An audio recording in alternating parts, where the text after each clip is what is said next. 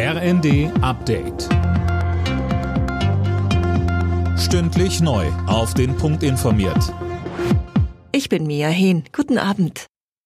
Dass Russland das Abkommen über die Ausfuhr von ukrainischem Getreide über das Schwarze Meer gestoppt hat, sorgt weltweit für Kritik.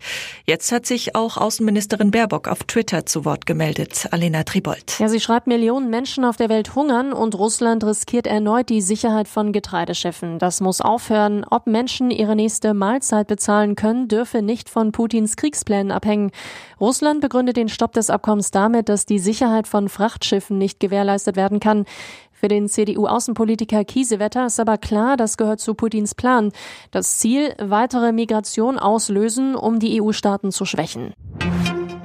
Nach der Massenpanik in der südkoreanischen Hauptstadt Seoul ist die Zahl der Toten auf 153 gestiegen.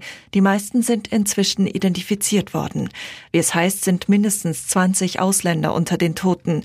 Das Unglück hat weltweit Trauer und Bestürzung ausgelöst.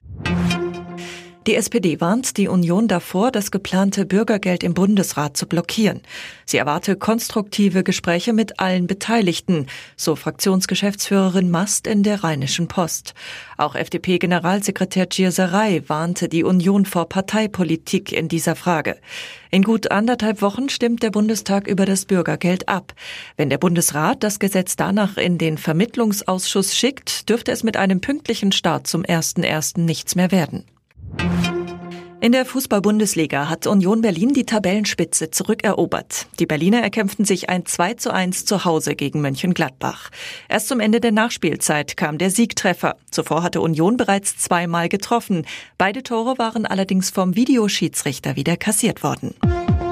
Alle Nachrichten auf rnd.de